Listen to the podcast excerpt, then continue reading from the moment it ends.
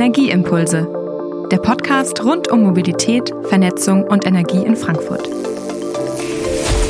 Was Menschen und Unternehmen bewegt, erfahrt ihr hier.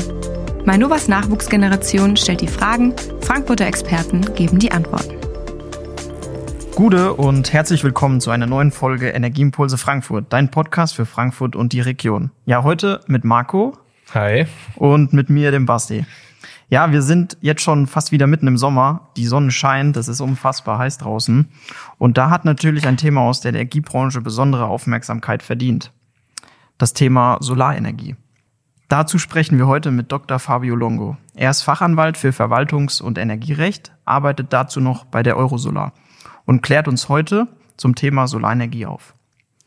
Dabei erfahrt ihr, ob es sich nach wie vor lohnt, Photovoltaikanlagen auf eurem Dach zu installieren, was Balkonkraftwerke bringen und den rechtlichen Fragestellungen zu diesem Thema gehen wir natürlich auch auf den Grund.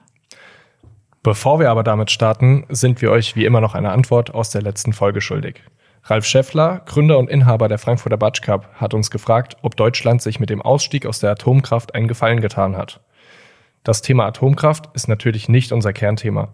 Trotzdem haben wir einen internen Experten, mit dem wir das kurz besprechen. Wir begrüßen Sven Birkmeier, Pressesprecher der Mainova. Hi Sven. Nachgehakt. Ja, Sven, dann erzähl mal, was sagst du denn zu der Frage von Ralf? Hat sich Deutschland mit dem Ausstieg aus der Atomkraft einen Gefallen getan? Also zunächst, es muss sich mal niemand Sorgen machen. Es wird auch weiterhin nach dem politisch gewollten Atomausstieg genug Strom für die Gitarren, für das Licht oder die Kühlschränke in der Batsch Cup geben. Also von daher, da wird weiter äh, alles laufen. So, weil wir können uns äh, in, in Deutschland auf das europäische Stromverbundnetz verlassen. Das heißt, wir tauschen uns, wenn, wenn man so will, äh, innerhalb der europäischen Länder aus. Hier sind alle miteinander verbunden. Und wer mehr Strom braucht, bekommt den aus dem Ausland oder wer zu viel hat, kann den entsprechend abgeben. Mhm. Und auf welche Konzepte zur Energieerzeugung setzen wir denn stattdessen, also wenn wir aus der Atomkraft raus sind? Und welche Vorteile bringen die vielleicht auch mit sich? Ja, um die Lücke zu schließen, brauchen wir erstens einen äh, starken Ausbau der erneuerbaren Energien, das heißt Wind, Solar, Biomasse. Diese Technologien können die Lücke schließen, die werden auch die Lücke langfristig schließen. Wir brauchen natürlich Tempo jetzt beim Ausbau, damit wir den steigenden Strombedarf decken können. Gleichzeitig brauchen wir aber auch sogenannte grundlastfähige Kraftwerke. Das sind Großkraftwerke, die mit Gasen betrieben werden. Die springen dann ein, wenn es mal kein Wind weht oder keine Sonne scheint. Und so ist das eine stabile Partnerschaft, mit der wir die äh, Stromversorgung weiterhin gewährleisten können. Also müssen wir uns keine Sorgen machen unterm Strich. Unter dem Strich, nein, keine Sorgen machen. Alles klar, super. Dann sage ich lieben Dank dir, Sven. Viele Grüße an der Stelle nochmal an Ralf Schäffler. Ich hoffe, du hörst unsere Podcast-Folge. Und ja, jetzt wünschen wir euch Zuhörern ganz viel Spaß mit der Folge. Dann sagen wir mal Gude und herzlich willkommen bei uns im Podcast, Fabio. Zu Beginn unseres Podcastes äh, möchten wir unseren Gast immer etwas besser kennenlernen. Äh, gib uns doch mal einen kleinen Einblick in dein Leben. Du bist nicht nur Rechtsanwalt, sondern auch bei der Eurosolar aktiv. Wie kamst du dazu? Ja, wie kam ich dazu? Also ähm, ich habe Anfang der 90er Jahre, das ist ja schon eine Weile jetzt her, äh, Hermann Scher auf einer Veranstaltung in Nordhessen kennengelernt. Da ging es äh, um das Atomkraftwerk Würgessen und vorher immer so das Übliche, man ist gegen ähm, Atomenergie, klar, das war ich auch, weil man es direkt vor der Haustür hat und kurz davor war Tschernobyl. Dann ähm, hat man da äh, Respekt, sage ich mal, äh, oder Angst, wie auch immer. Ähm, und Hermann Scheer hat äh, von Anfang an deutlich gemacht, dass man nicht über das Dagegen äh, reden äh, braucht, solange es kein Dafür gibt, also eine Alternative. Und deswegen war sein gesamter Vortrag eigentlich nur über erneuerbare Energien und die Möglichkeiten, die wir haben, die auszubauen und unsere Energieversorgung darauf umzustellen. Und das war für mich die Initialzündung, dass ich dann zu Eurosolar gegangen bin, weil ähm, ich immer daran interessiert war, dass wir natürlich Energieversorgung brauchen und wenn es eine Alternative zur Atomenergie gibt, wunderbar, dann, dann können wir den Ausstieg auch machen und können uns lösen von atomaren und fossilen Energieträgern. Also war dein Einstieg bei der Eurosolar aber wirklich privat getrieben? Weil du hast ja Rechtsanwalt gelernt, ne? Da war ich Schüler. Also ah. Ähm, da war ich wirklich sehr jung. Und dann erklär uns doch mal gerne, was macht Eurosolar? Was sind deine Aufgaben in deiner Position und wer kann sich an euch wenden? Also ich bin äh, im deutschen Vorstand von Eurosolar ähm, aktiv als stellvertretender Vorsitzender und ich bin Vizepräsident von dem gesamten Verein. Der gesamte Verein bildet ähm, europaweit ähm, Eurosolar ab. Äh, und ja, so hat ähm, haben einige Länder in Europa halt eigene äh, Sektionen und ich bin in, in der deutschen Sektion aktiv und auf dieser europäischen Ebene. Und wir setzen uns äh, dafür ein, für 100 Prozent erneuerbare Energien, also die vollständige Ablösung fossiler und atomarer Energieträger durch erneuerbare Energien. Und so kann jeder, der sich ähm, für diese äh, Idee interessiert, bei uns Mitglied werden. Mhm. Egal, ob jetzt Privatpersonen, ähm, Stadt, äh, Stadtwerk, ähm, Unternehmer, Handwerker, wer auch immer, also alle ähm, und die meisten sind ganz normal Privatpersonen, die bei uns Mitglied sind. Okay. Und welche Projekte treibt ihr so tagtäglich voran? Also Eurosolar ähm, hat vor allen Dingen äh, das Ziel, durch ähm, wissenschaftliche, also die äh, praktisch zu übersetzen, das, was wissenschaftlich anerkannt ist, in Konferenzen zu vermitteln ähm, an Akteure der Energiewende. Seit 1988 ist die Eurosolar aktiv und du hast natürlich auch eine ganze Menge mitbekommen. Was waren denn so aus deiner Perspektive die herausragenden Highlights oder Meilensteine, die du ähm, mit der Eurosolar miterlebt hast? Also ähm, ehrlich gesagt war ich bei den ganz wichtigen anfänglichen Punkten natürlich nicht dabei. Da war ich ja ähm, sehr klein. Ja. ich glaube, als es gegründet wurde, war ich 13 Jahre alt. Ähm, und ja, also das ähm, Allerwichtigste ist tatsächlich äh, die Vervielfältigung der erneuerbaren Energien äh, gewesen. Das Erneuerbare Energiengesetz ist der Meilenstein, an dem wir mitgearbeitet haben. Ja. Und was ist jetzt heute Schwerpunkt eurer Arbeit bei Eurosolar? Na, heute geht es darum, dass die allgemeine Erkenntnis, dass wir tatsächlich auf die erneuerbaren Energien setzen können, ähm, tatsächlich auch durchgehalten wird. Also es ist, ähm, wie gesagt, also teilweise wird uns ja heute gesagt, ihr bildet den Mainstream ab. Mhm.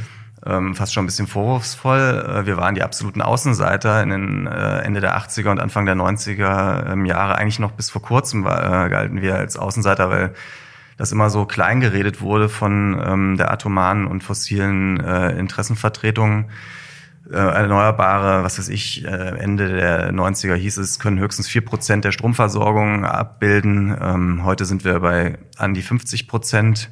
Boah, das ist eine starke, starke Entwicklung da, die ihr da auch äh, begleitet habt, sehr wahrscheinlich, ne? Na, die wir, genau, also wo wir viele Ideen für eingespeist haben ja. und ähm, dann auch tatsächlich ähm, ja, mitgeholfen haben, dass die umgesetzt werden.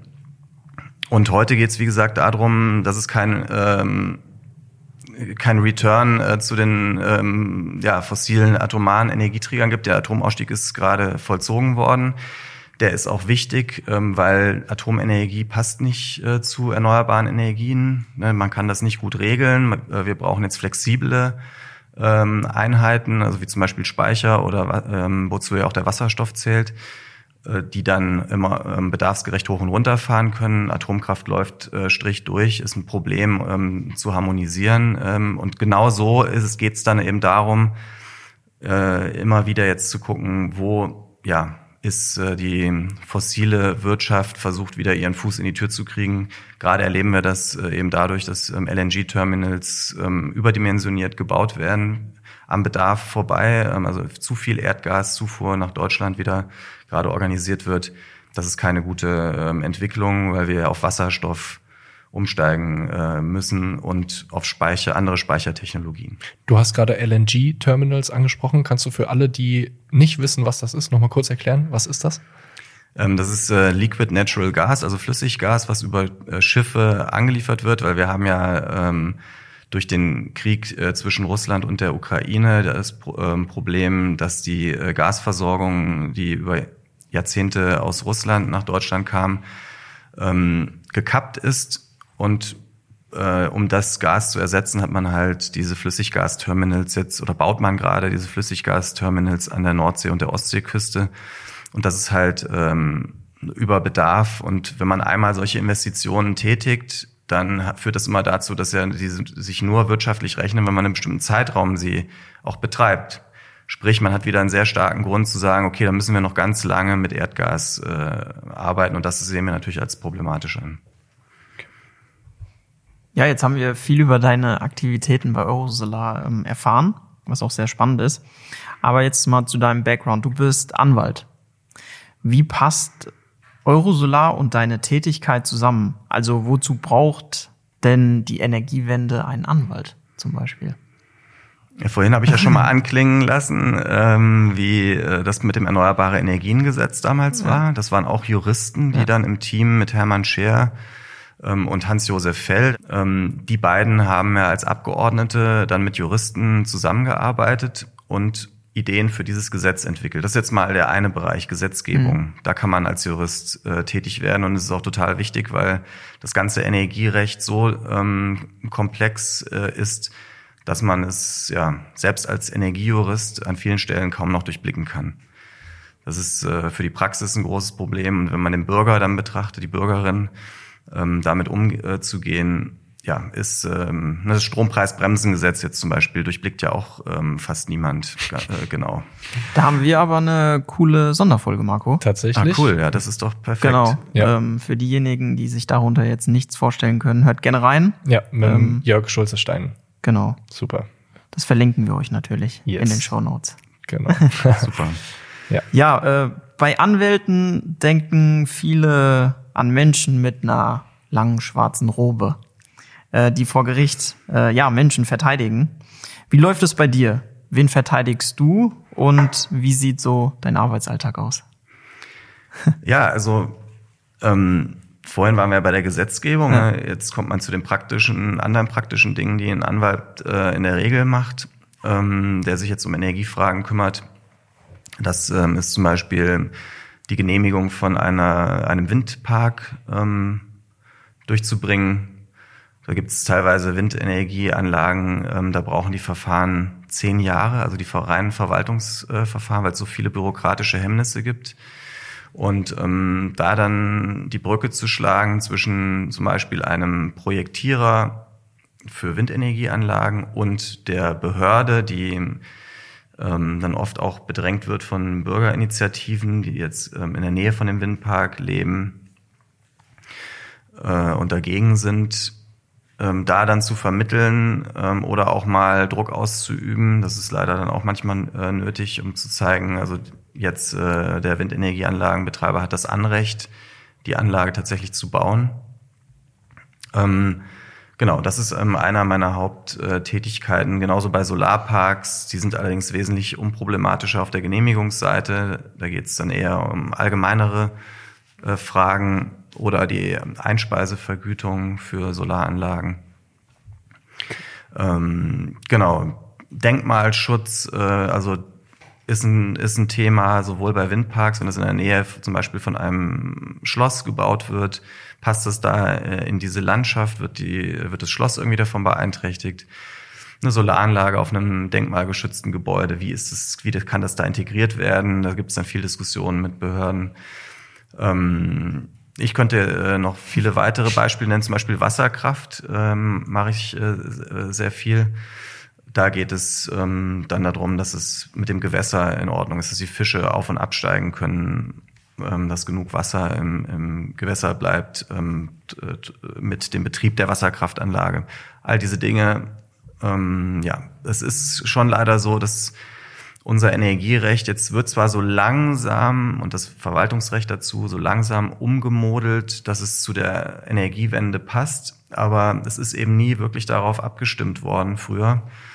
Und deswegen, ja, nicht umsonst hatte man früher mal das Atomgesetz eingeführt, weil man eben auch gesehen hat, ja, wenn wir die Atomkraft wollen mit den unglaublichen, das ist jetzt noch viel, ein viel größeres Thema, mit den Risiken, die da drin stecken und ähm, den Eingriffen äh, in Natur und Landschaft, dann brauchen wir dafür ein eigenes Gesetz. Sowas hat es bei den erneuerbaren Energien nie gegeben, mhm. obwohl die wesentlich geringere Eingriffe jetzt von den Risiken her ähm, verursachen. Und das ähm, macht es eben so schwierig äh, oder macht es für einige Projekte schwierig, äh, sie tatsächlich umzusetzen. Und dabei helfe ich dann eben, dass die Projekte umgesetzt werden können. Klingt aber auf jeden Fall ziemlich vielfältig, was ihr da so den ganzen Tag macht. Was ihr auch macht, ist das Thema Solarpreis. Ihr verleiht den Ähm, wir haben diesen 2019 bekommen für unser Mieterstromengagement, haben wir uns natürlich sehr gefreut. Ähm, ja, ihr verantwortet und verleiht diesen Solarpreis. Was zeichnet denn der Solarpreis eigentlich aus? Ähm, was muss man tun, um den deutschen oder gar den europäischen Solarpreis zu bekommen? Kannst du uns da mal kurz abholen?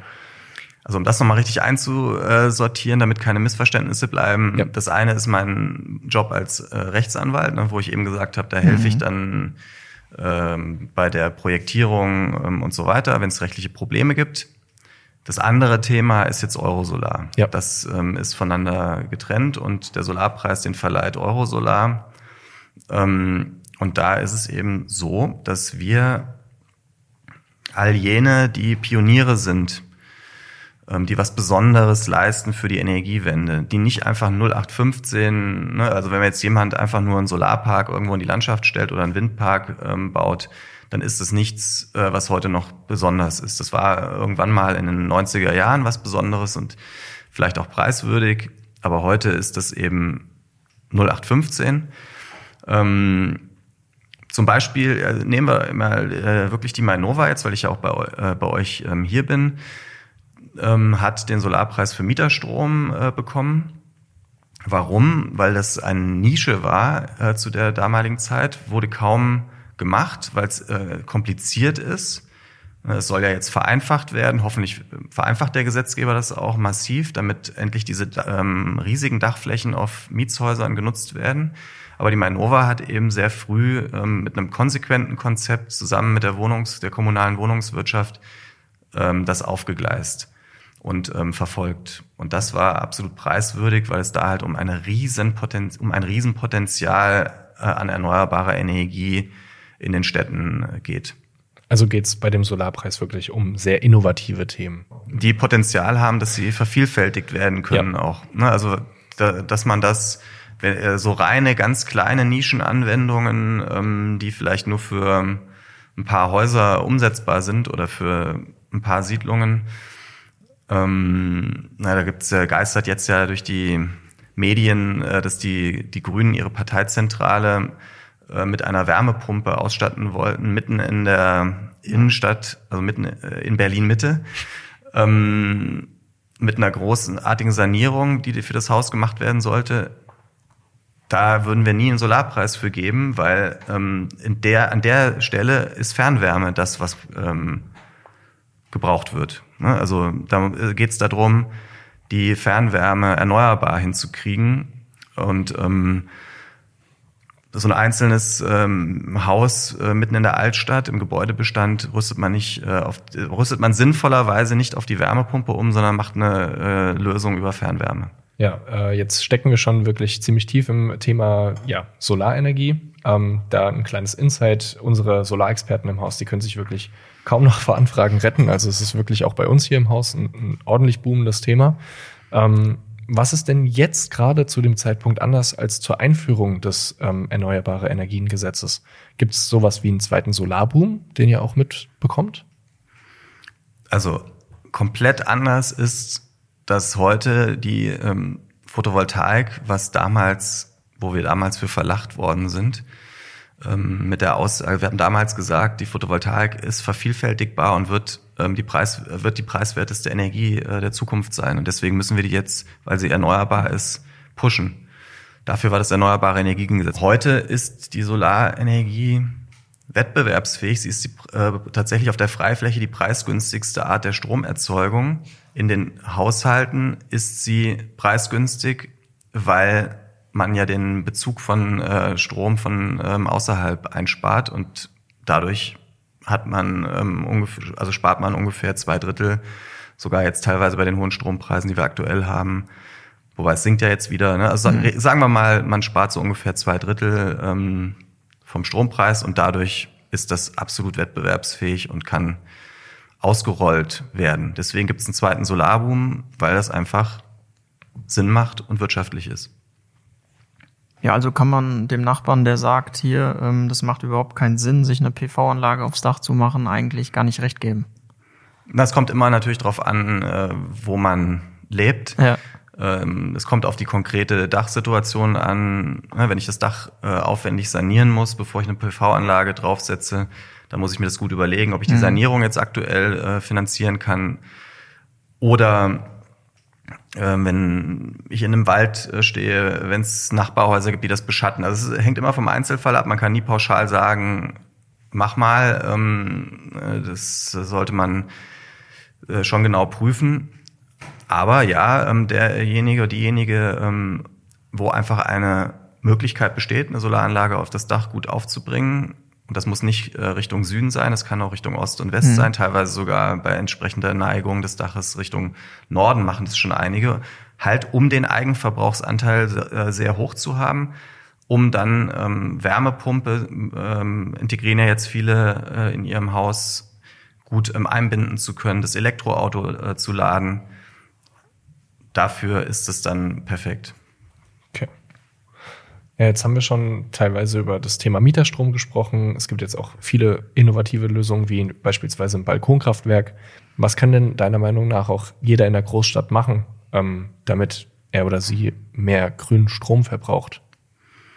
Ja, in den Großstädten ist es halt spannend, weil eben nicht jeder einfach so was äh, machen kann von, von sich aus. Also ja, manche Mieter haben einen Balkon, wo sich das gut anbringen lässt und die entsprechende, äh, ja, ähm, der Solarertrag ähm, ordentlich ist. Dann macht natürlich ein Balkonkraftwerk äh, Sinn, für, um ein bisschen seines Strombedarfs im Haushalt abzudecken. Äh, kann absolut Sinn machen. Viel besser ist es natürlich ähm, auf je, äh, ergänzend ähm, auf den großen Dachflächen dieser Mietshäuser Solaranlagen unterzubringen. Wir hatten das eben mit dem Mieterstrom und dem deutschen Solarpreis, Mhm. den die Manova dafür bekommen hat. Das ist ein, ein Riesenpotenzial. Das sollte man auf jeden Fall entwickeln. Ja, jetzt haben wir, jetzt hast, haben wir, äh, Marco, du auch schon die Balkonkraftwerke ähm, erwähnt. Auf was muss ich deiner Meinung, um da nochmal genauer nachzufragen, ähm, achten, wenn ich jetzt über eine Installierung über so ein Kraftwerk nachdenke? Also was muss man da so im Allgemeinen beachten? Ja, das Spannende daran ist, dass jetzt ähm, einige Initiativen, äh, auch Petitionen, die erfolgreich waren äh, im Deutschen Bundestag, äh, zu diesem Thema Balkonkraftwerke eingegangen sind. Die Bundesregierung hat angekündigt, das zu erleichtern. Ähm, ne, das, welchen Stecker man da verwendet, Mhm. dass es nicht mehr so kompliziert ist. Ähm, man will die Größe der Anlagen, ähm, also es soll vergrößert werden, äh, die, die Balkonkraftwerke, die dann einfach installierbar sind, dass die Netzbetreiber eben vereinheitlichte ähm, Rahmenbedingungen haben. Nicht alle sind da halt so ähm, fördernd ähm, und aufgeschlossen dem gegenüber die Stadt als Energiequelle anzuzapfen quasi, nicht mehr von außerhalb der Städte aus den großen Kraftwerken den Strom reinzubringen in die Städte, sondern von, Von innen heraus. von quasi, innen ne? heraus genau ähm, die Energie zu erzeugen. Ähm, das ist die Zukunft, zumindest für einen äh, großen Teil der, der Energie. Und da haben die Städte auch mitzureden. Ähm, genau, also ich würde im Moment noch mal kurz innehalten, schauen, wie sich das jetzt mit den Balkonkraftwerken ähm, entwickelt. Es sei denn, man hat einen super ähm, Kontakt zu einem Verein, ähm, der Balkonkraftwerke installiert. Dann kann man das auch jetzt schon machen. Allerdings verbessert sich da demnächst noch mal was. Und ähm, da sollte man einfach schauen, dass man sich da gut informiert, wenn dann die neuen Randbedingungen da sind. Und dann kann man das für sich auch aufgreifen. Man darf da nicht erwarten, dass man dann den ganzen Strom für sich selber vom Balkon erzeugt, aber eben Aber zu ne- bestimmten, gerade wenn der mittags gekocht wird im Haushalt und die Sonne scheint draußen, dann ist es schon ordentlich, was da beigetragen wird. Ja, gerade bei dem heißen Sommer, den Ja, wir klar. hier dieses Jahr ja auch schon wieder erleben, ne? ähm, da ja, würdest du auch auf jeden Fall unterschreiben, dass sich ähm, so ein Balkonkraftwerk an der Stelle lohnen würde. Ja. Ja. Okay. Ja, was sind denn deiner Meinung nach derzeit die größten Herausforderungen am Solarmarkt? Also die größten Herausforderungen sehe ich darin, ähm, dass wir die Wertschöpfung für die Herstellung von Photovoltaikanlagen wieder ähm, nach Europa und Deutschland bekommen. Dass wir die Abhängigkeit von China, die zweifelsohne besteht, reduzieren und ähm, wieder auf eigenen Beinen stehen. Was wir vor zehn Jahren, also Deutschland war ja das Land, was vorangegangen ist mit äh, der Solarproduktion, sowohl was den Bau der Anlagen auf den Dächern und äh, in der freien Fläche anging, als auch die Herstellung, die dahinter steht. Und das ist eben sehr ärgerlich, dass wir das abgeschenkt haben. Ja, sogar den Maschinenbau, äh, da wo diese ganzen Wertschöpfungsstufen, um zu einer Photovoltaikanlage am Ende zu kommen, dieser Maschinenbau, äh, also die Maschinenstraßen sozusagen, die dann hergestellt werden, um Solarmodule, Solarzellen, Solarmodule zu produzieren, ähm, sind flöten gegangen. Mhm. Solche Hersteller sitzen jetzt ähm, in Asien, in China vor allen Dingen. Und diese Abhängigkeit müssen wir äh, eben reduzieren, weil was hat China gemacht? Äh, konsequente Industriepolitik. Und das haben wir eben ab 2012 äh, genau das Gegenteil gemacht. Wir haben einfach ja, die Vergütung für Solaranlagen drastisch gekürzt, anstatt es langsam auszuschleichen. Damals waren die Module schon so gut wie wettbewerbsfähig. Da sprach man schon von Netzparität. Also hatte schon erreicht, dass der Strom genauso günstig ist wie der Netzbezug aus einer Solaranlage. Und ähm, ja, das ist äh, sehr ärgerlich. Wir haben die Chance, wenn wir jetzt konsequent daran arbeiten, die Wertschöpfung wieder reinzuholen. Ähm, aber es wird äh, kein einfacher Weg. Ja, und was auch ziemlich spannend ist, es gibt ja auch sehr, sehr viele kritische Stimmen gegenüber den erneuerbaren Energien.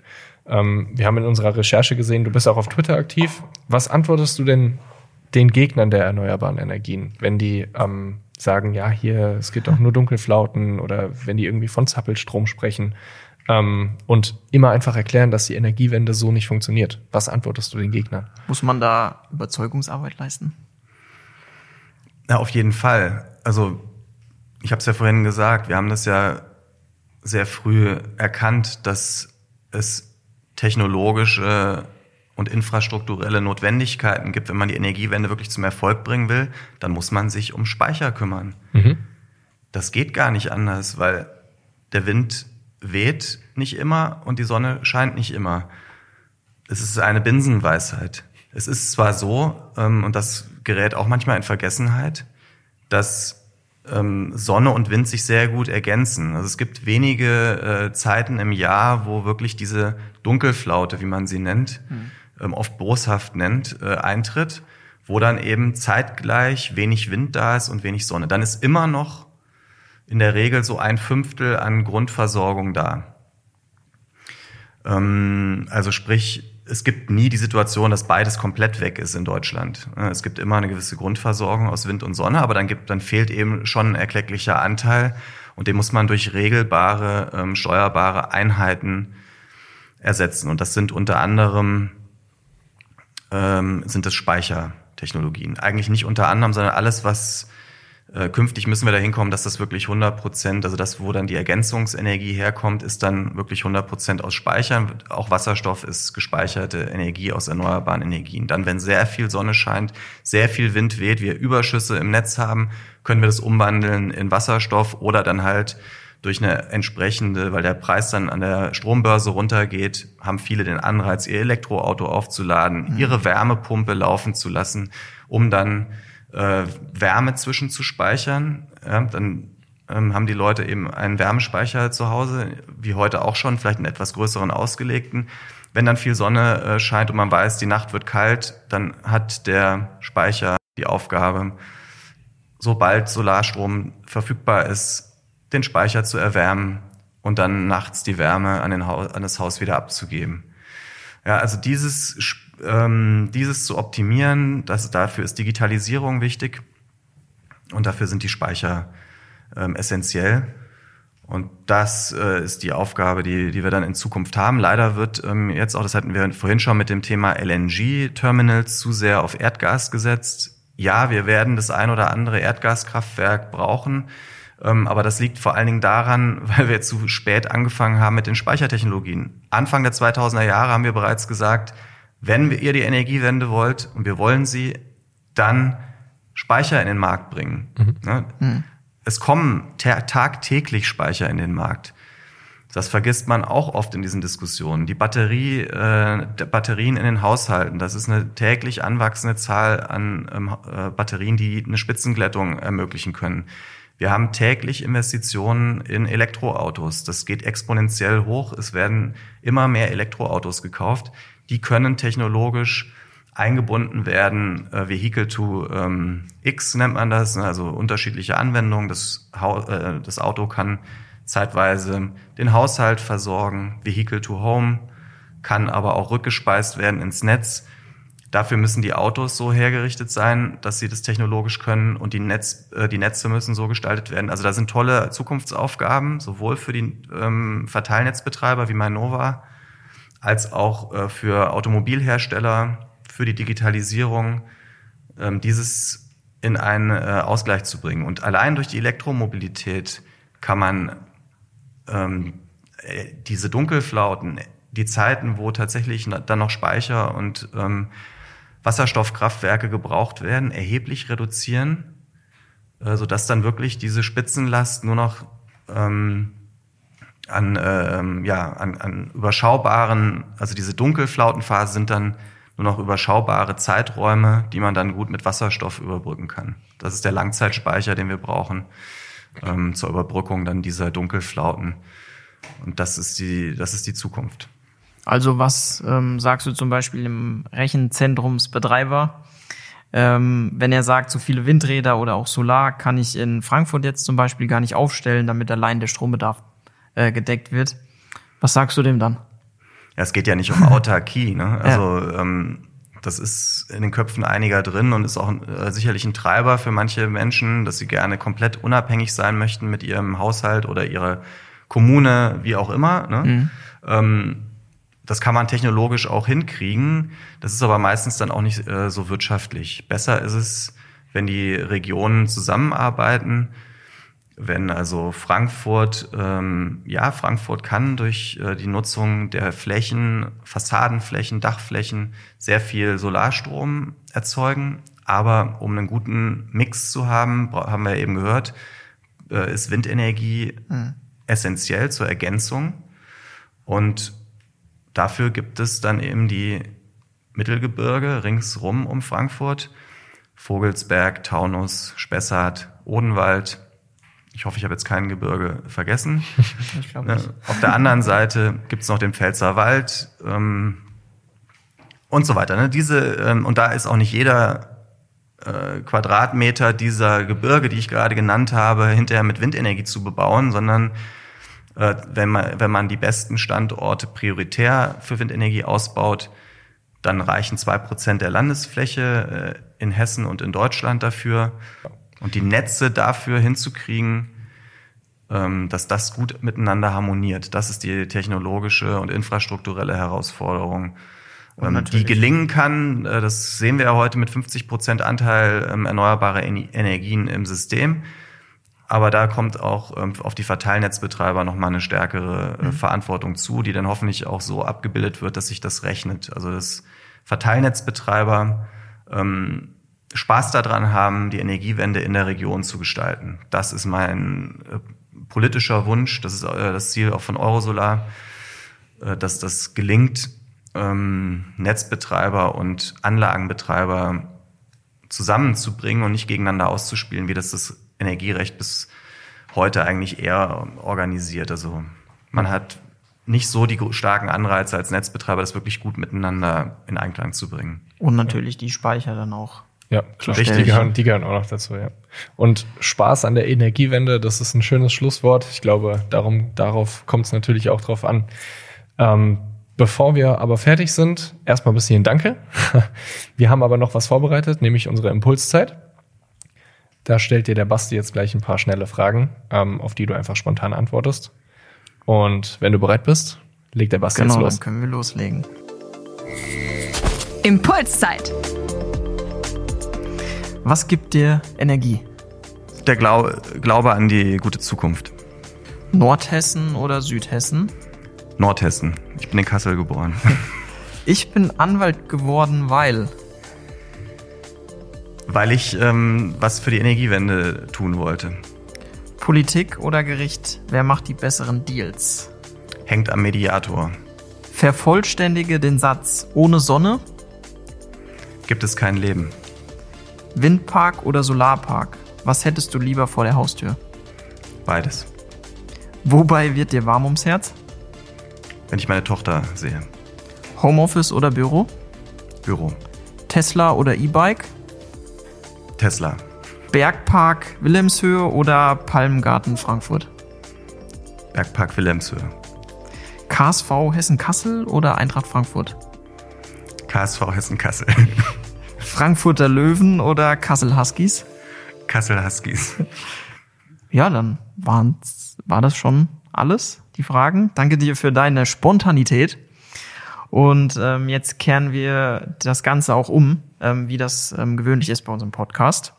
Du kannst uns ähm, natürlich jetzt gerne deine Frage stellen. Da kannst du gerne dein iPad aufklappen. ähm, ja, was über Mainova, Erzeugung, Produkte, Nachhaltigkeit oder auch Allgemeines über die Energiewirtschaft wolltest du denn von uns, von der Mainova, gerne wissen? Nachgefragt. Ja, hat Mainova den Ehrgeiz, ähm, die Stadt, also die solare Stadt äh, in dem Fall, weil sie halt ein großes Solarenergiepotenzial hat, als Energieproduzent der Zukunft zu gewinnen? Spannende Frage. Spannende Frage. Nehmen wir mit. Nehmen wir mit, schreiben wir uns auf. Die Antwort dazu hörst du ähm, wie immer in der nächsten Folge. Da suchen wir mal hier im Haus einen internen Experten. Ja, den finden wir, denke ich. Den finden wir auf jeden Fall. Super. Und dann sagen wir nochmal zum Abschluss ganz lieben Dank für deine Zeit, für die äh, Podcastaufnahme und weiterhin Mann. viel Erfolg bei der Gestaltung der Energiewende. Waren sehr Vielen spannende Dank. Themen. Danke. Danke euch. Hat viel Spaß gemacht. In eigener Sache. Ich habe aufregende Neuigkeiten für euch. Unser Podcast hat einen ganz besonderen Grund zu feiern. Wir haben nämlich den German Brand Award in der Kategorie Content Marketing und Storytelling gewonnen. Ihr fragt euch jetzt vielleicht, was ist der German Brand Award? Der German Brand Award ist ein renommierter Preis, der jährlich von einer unabhängigen Jury vergeben wird. Er wurde ins Leben gerufen, um herausragende Markenleistungen zu ehren und innovative Ansätze in der Markenführung zu würdigen. Dieser Preis ist einerseits eine Anerkennung für uns als Team, aber vor allem auch für euch als Zuhörerinnen und Zuhörer. Ohne eure Unterstützung, eure Treue und euer regelmäßiges Einschalten wäre dieser Erfolg gar nicht möglich gewesen. Deswegen sagen wir an dieser Stelle einfach mal Danke. Lasst uns gemeinsam diesen Meilenstein feiern und noch tiefer in fesselnde Themen der Energiebranche und aus Frankfurt eintauchen. Bleibt gespannt auf zukünftige Folgen. Wir werden auf jeden Fall unser Bestes geben, um euch weiterhin mit hochwertigem Content zu begeistern.